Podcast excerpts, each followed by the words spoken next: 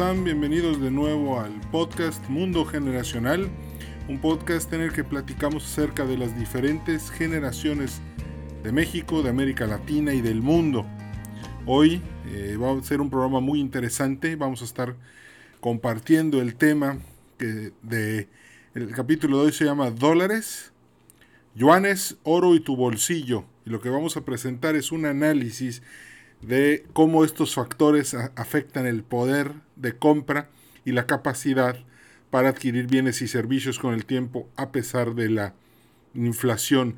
Me he topado con muchos, mucha gente que, que, me pregunta, oye, ¿y cómo funciona el sistema financiero? ¿Está, está, ¿Qué es lo que lo soporta? Y eso es lo que vamos a analizar hoy.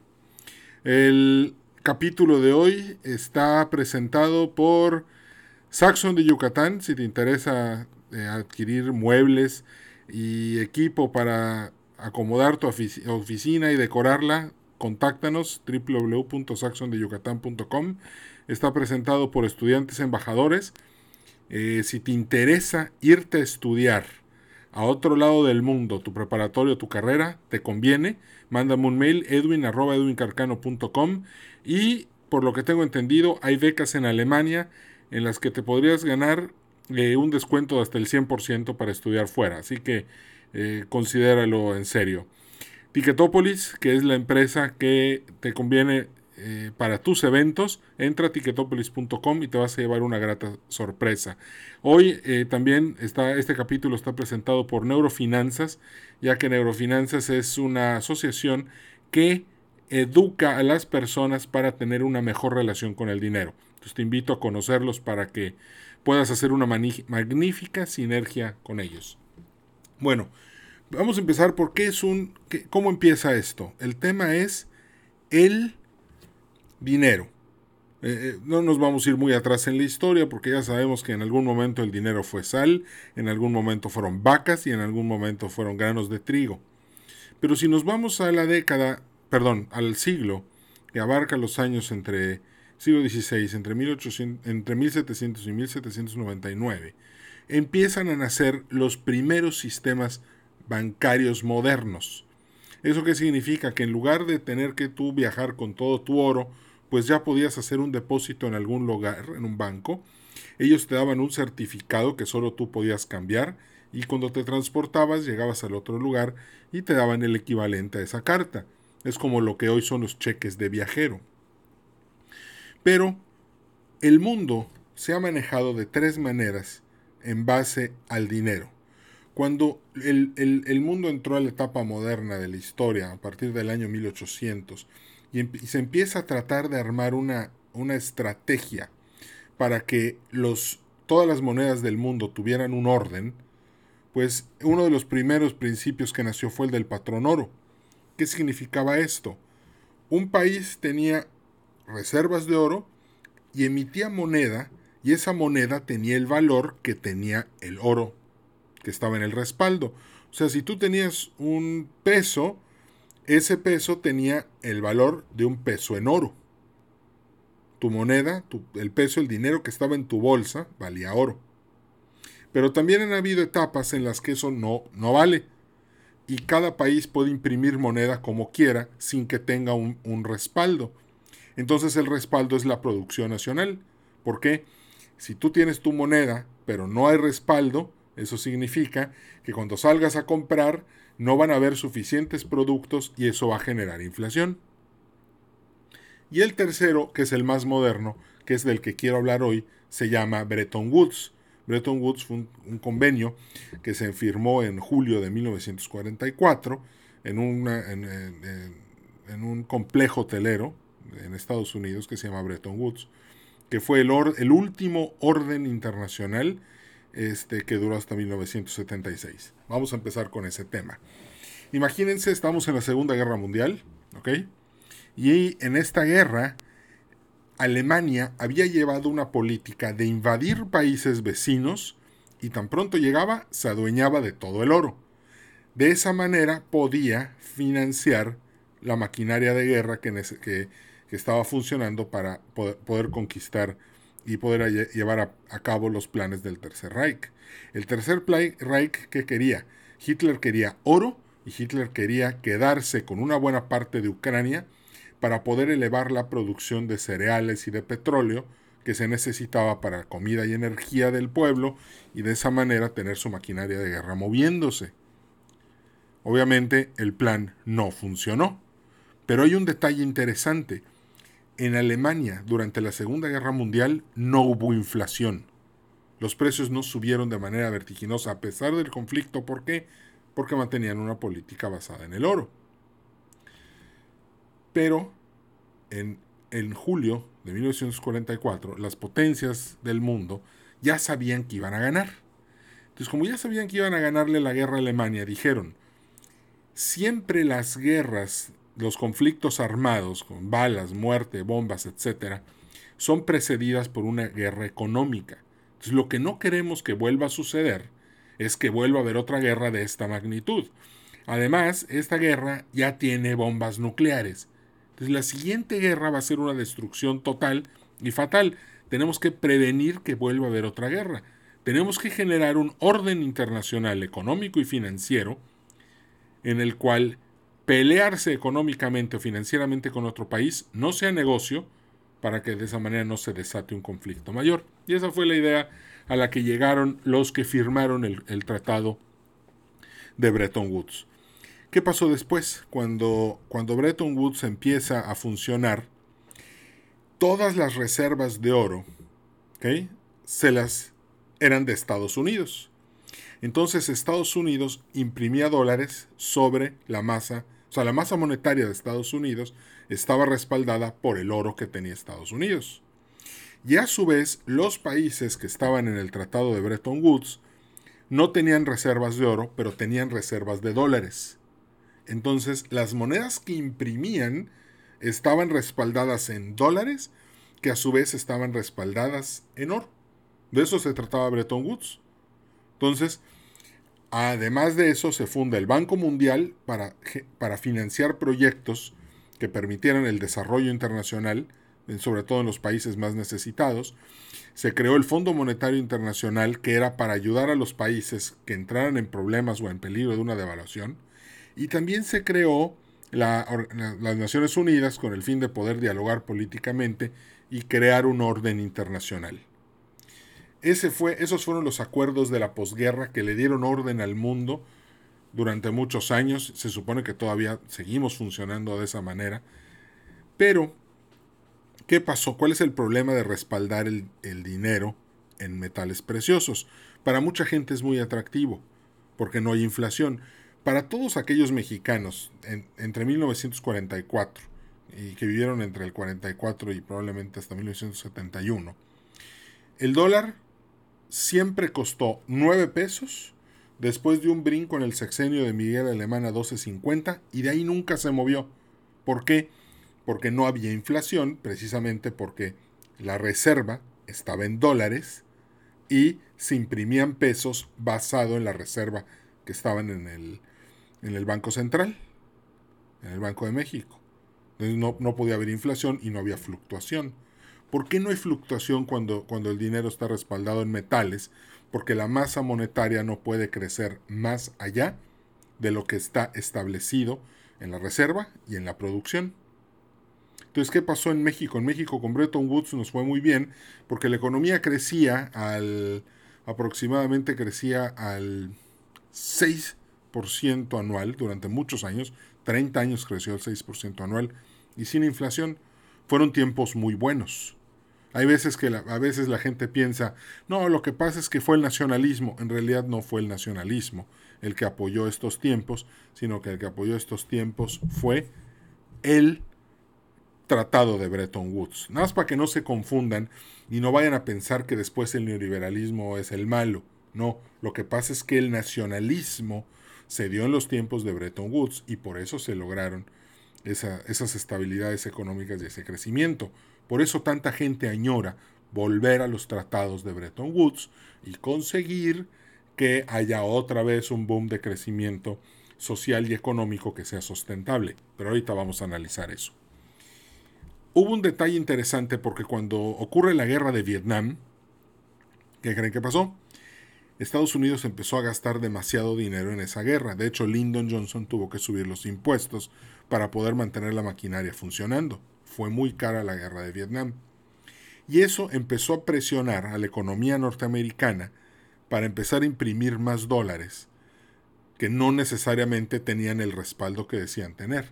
Entonces, esa fue una parte mucho, muy importante de por qué Bretton Woods empezó a tener problemas. Además, otro de los problemas que enfrentaba la economía mundial con Bretton Woods es que el crecimiento había sido muy ordenado, pero la población mundial, por ejemplo en México, pasamos de ser 14 millones a 34 millones de nuevos mexicanos, 34, o sea, casi 50 millones de mexicanos. El problema es que muchos países sufrieron este, este incremento tan grande en, en su población y de repente tenían una instalación económica que podía generar 14 millones de empleos, pero ahora iban a tener que generar 34 millones de empleos más y eso era difícil. Entonces la gente decía, ¿cómo puedo acelerar el crecimiento económico para poder darle trabajo a todas estas personas que están entrando a la economía sin generar un desorden? Y ahí es cuando empezó a moverse de cierta manera el tema de que había que generar crecimientos más acelerados, aunque hubiera inflación. Eso fue uno de los temas que empezó eh, a acabar con el tema de Bretton Woods. Pero al final, ¿cuál fue el, detalle? Cuando llega el, llegó la fecha clave, de, el 15 de agosto de 1971. Ese día Richard Nixon salió, dio una conferencia de prensa y dijo, señores, a partir de hoy el dólar ya no tiene conversión al oro. A partir de ahora el dólar es una moneda de libre flotación. Y ahí todo el mundo cambió. ¿Ok? Porque ahora el dólar ya no era, las reservas en dólares ya no valían oro. Las reservas en dólares valían dólares. ¿Y eso que, eso que causó? Si nos damos cuenta, la década de los 70 em, fue una década muy inflacionaria. Porque resultó que la masa monetaria del mundo empezó a crecer de manera acelerada que fueron lo que hicieron los gobiernos de Echeverría y López Portillo, se pusieron a imprimir billetes. ¿Por qué? Porque decían esto va a estar sustentado en una producción este, petrolera va a estar eh, eh, le va a dar mucho poder a la economía y eventualmente vamos a poder lograr una reestabilización, cosa que jamás sucedió. El nacionalismo mexicano no supo vivir sin Bretton Woods, no supo tomar las decisiones que había que tomar en su momento para que Bretton para que le, para funcionar sin un respaldo en oro. De hecho, Echeverría no lo supo hacer, López Portillo menos. Miguel de la Madrid lo entendió, cambió el rumbo y probablemente cuando Salinas de Gortari y Cedillo empezaron a generar nuevos tratados de libre comercio, se tomaron las decisiones que se debieron de haber tomado en los 70 que era liberalizar el, el dólar para que pudiera fluctuar libremente y su valor no se diera gracias a un decreto presidencial. En Jamaica en 1976 se firmó un nuevo acuerdo monetario internacional en el cual los países aceptaban que ahora todas las monedas eran de libre flotación. ¿Y qué fue lo que empezó a pasar a partir del 76?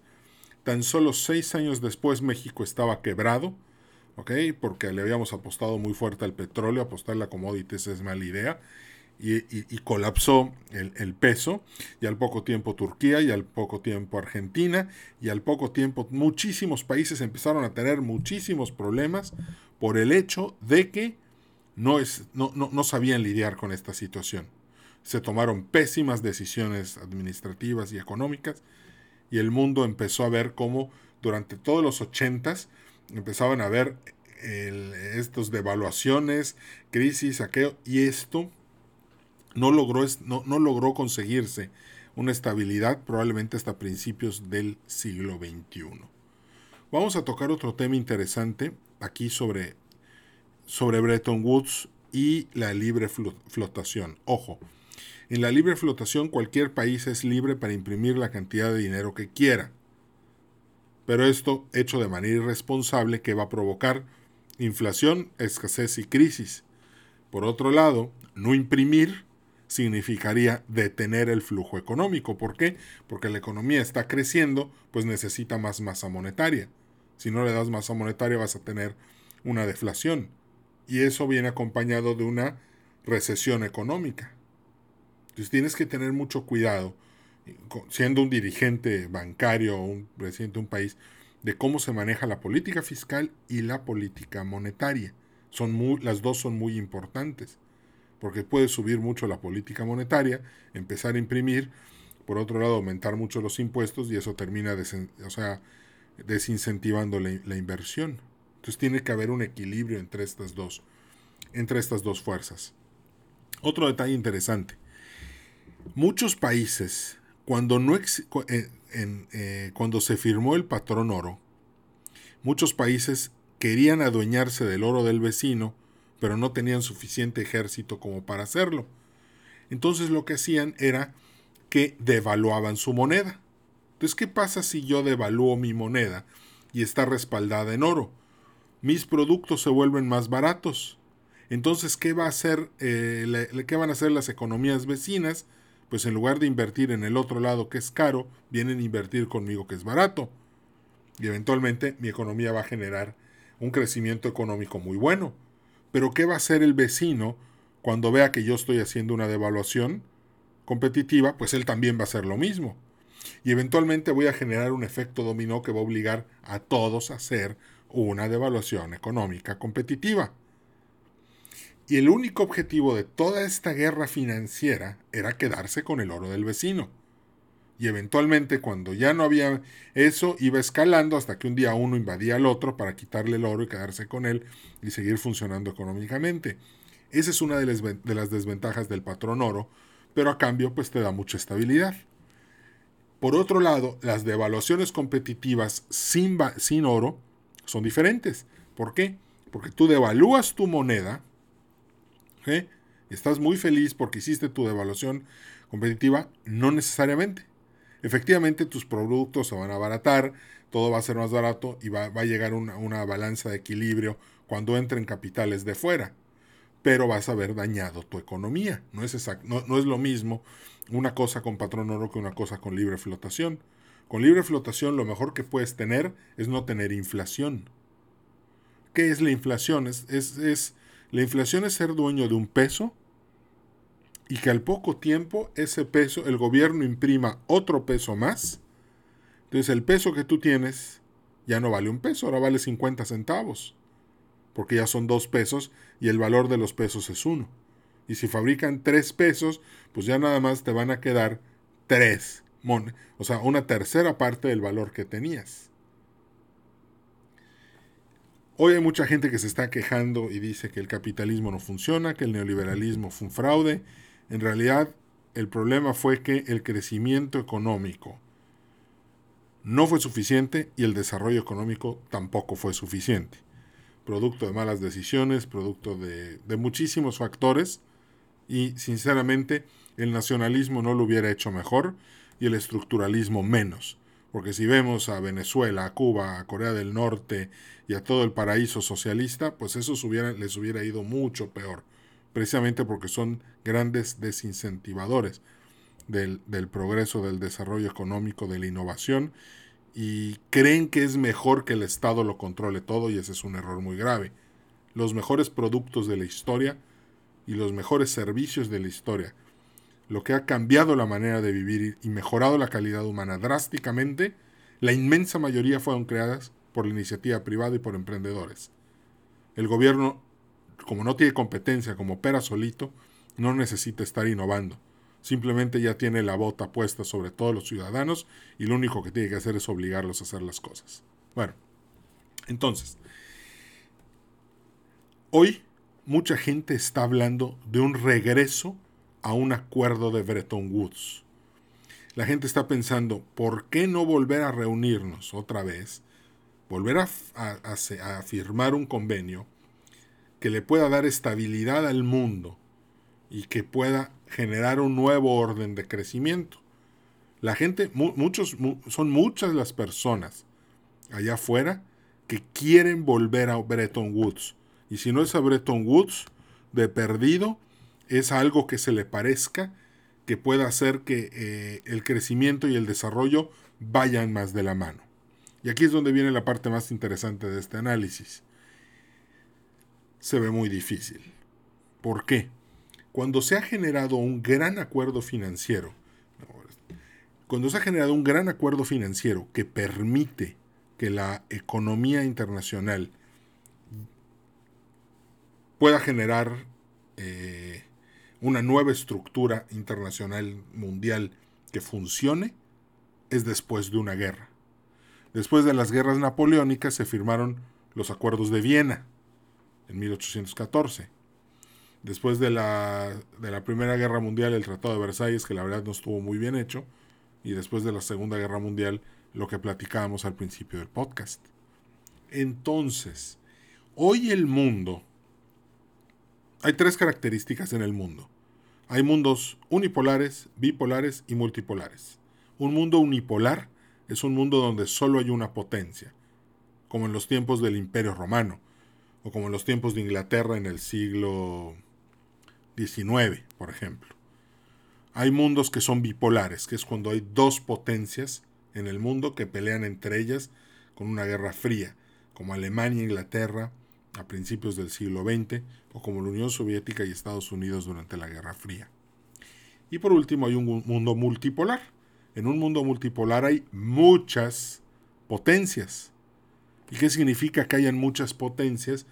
Significa que llegar a un acuerdo es difícil porque hay demasiados países poderosos que quieren hacer su voluntad y quieren poner eh, el orden como ellos más les conviene.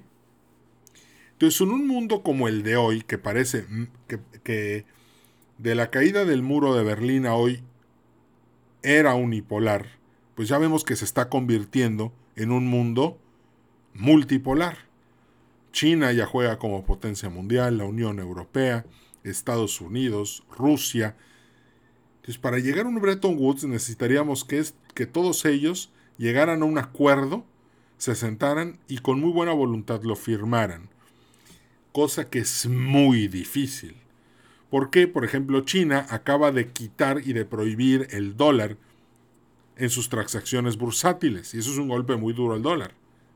Entonces ya con esa animadversión va a ser mucho, muy difícil llegar a un nuevo acuerdo de Bretton Woods. Dios no lo quiera, no estoy diciendo eso, pero para que hubiera un nuevo acuerdo de Bretton Woods tendría que suceder algo, no, no, no, no necesariamente lo que estamos viviendo de la pandemia, sino algo mucho más fuerte para que pudiera haber un nuevo acuerdo. Y generalmente los acuerdos se dan después de las guerras. Entonces no estoy diciendo que quiera que eso pase, para nada, pero un conflicto entre estos cuatro gigantes podría ser tan desastroso que después el vencedor diga, a partir de ahora mando yo, y a partir de ahora este es el nuevo orden internacional y financiero y va a funcionar tal como yo lo estoy dictando. ¿Por qué? Porque entonces este mundo multipolar colapsaría se convertiría en un mundo unipolar, un mundo de una sola potencia, y esa única potencia diría exactamente cómo se van a hacer las cosas. Y esa es la parte más difícil de llegar a un nuevo acuerdo. Eh, una persona me decía, ¿y por qué no usamos los diamantes como respaldo financiero y monetario? El problema de los diamantes es que el 90% de la producción de los diamantes del mundo es destruida este, para conservar el valor de los diamantes que ya existen. El problema del oro es que no es suficiente para una economía que necesita mantener a 7.400 millones de personas. El problema del libre, del libre tipo de cambio es que provoca crisis y en los países que menos tienen, de repente las crisis se les vuelven demasiado agudas y se salen de control. Entonces, para que, para que podamos llegar a un nuevo Bretton Woods, creo que todavía falta algo de tiempo, probablemente unos 10 años más. Alguna crisis internacional que haga que todo el mundo reaccione, alguna, eh, algún conflicto que, se pueda arreglar y que permita generar acuerdos, pero hoy por hoy creo que todavía es difícil y no veo que una, en esta década se puedan firmar. Mientras la, política monetaria y fiscal de, de, los países que hoy están, son, son jugadores grandes en la, en la economía mundial, no esté, em, sigan teniendo que pelear esta guerra económica y comercial por precios de mano de obra, por poner sus productos en los mercados de manera más competitiva, por poder adquirir este, recursos y por poder mantener sus estados de beneficencia, o sea, de, estados que se preocupan mucho por el cuidado de sus ciudadanos, entonces vamos a tener un problema eh, grave porque esto no va a acabarse todavía. ¿Cómo afecta esto tu bolsillo? Bueno, te vas a enfrentar a la inflación y enfrentarte a la inflación significa perder poder adquisitivo. Pero fíjate, si agarráramos una acción, por ejemplo, de Coca-Cola, en la década de los 20 del siglo pasado, hace 100 años, si tú invertías 2 dólares en una acción de Coca-Cola, perdón, un dólar en una acción de Coca-Cola, hoy entre, entre plusvalía y dividendos tendrías 2 millones de dólares. Por eso reclámale a tu abuelito que no te compró una acción de Coca-Cola hace 100 años y no te la heredó, porque ahorita serías rico. Entonces lo que puedes hacer es hazlo, haz eso tú por tus nietos y por tus hijos y compres un portafolio de inversiones para que cosechen las ganancias dentro de 50 años. Bueno, pues es otro tema. La Coca-Cola, si tú agarras la inflación, que por ejemplo te, eh, una Coca-Cola normal que te podías haber tomado hace 100 años, pues efectivamente hoy, si, si nada más el factor inflacionario pusiera el precio, probablemente una Coca-Cola hoy valdría mil dólares. Pero ¿qué es lo que hace que la inflación, a pesar de que hay inflación, los precios y el poder adquisitivo se mantengan a la baja? Es el desarrollo tecnológico. ¿Por qué? Porque ahora, por ejemplo, Coca-Cola tiene capacidad para envasar miles de millones de litros a un precio bajísimo gracias a todas las máquinas y los robots y los procesos y los sistemas de valor que tienen en, en sus líneas de producción. Entonces, la tecnología, el avance tecnológico es lo que hace que el valor de las cosas no aumente, aunque la inflación sí lo haga. Y esa es la importancia de las patentes, de la educación, del conocimiento y de un país que tiene muchos ingenieros. Irlanda producía sociólogos comunistas y su economía iba muy mal. Y el día que empezó a entrenar y a graduar a cientos este, de a cientos de ingenieros, su economía empezó a cambiar drásticamente y a mejorar muchísimo. ¿Por qué? Porque los ingenieros crean mucho valor porque están todo el tiempo innovando y creando tecnología, mejorando procesos y abaratando las cosas. el éxito de un país depende de su educación de matemáticas, de su desarrollo tecnológico y de tener una, este, una magnífica planta de ingenieros y de investigación científica que permitan que el desarrollo económico se dé. Bueno, me salió un poco el tema. Entonces, Bretton Woods fue una buena idea en su momento, sí. Que se acabara fue una tragedia en parte, sí, para muchos países. Este, pero también había que considerar que la masa monetaria era insuficiente porque la población mundial había crecido demasiado. Esa misma estabilidad y esa misma tranquilidad que le dio a muchos eh, Bretton Woods hizo que la gente, mucha gente pensara que era eterno, que estaba muy bien hecho, que podíamos estar de esa manera, de una manera muy tranquila, y eso trajo una explosión de bebés, ¿no? Por eso la generación, por eso los conocemos como la generación baby boomers. Baby boom. Esa es la, esa es la razón. Bueno, pues me dio muchísimo gusto saludarte. Aquí termina la transmisión. Este es el tercer episodio de Mundo Generacional, la segunda temporada. Eh, ya sea que lo estés escuchando por iTunes o que lo estés escuchando por Spotify. Eh, muchas gracias. Te recuerdo eh, mis redes sociales. me encuentras en Facebook como Edwin Carcaño Guerra. Me encuentras en Twitter como arroba ecarcano Y me encuentras en Instagram como eh, arroba ecarcano igual que en Twitter. Este, si te quieres suscribir al mail para que cada vez que salga un, un nuevo episodio te llegue inmediatamente, pues te puedes suscribir en Apple, te puedes suscribir en Spotify, en Stitcher, en Republic Podcast, en iHeartRadio, estoy como en 15 plataformas, o mándame un email a edwin.edwincarcano.com y yo te suscribo en el mailing list para que puedas recibir siempre este podcast. Te agradezco mucho tu tiempo, que estés muy bien, eh, feliz fin de semana, ya es jueves, que la pases muy bien, seguimos en contacto. Gracias, chao.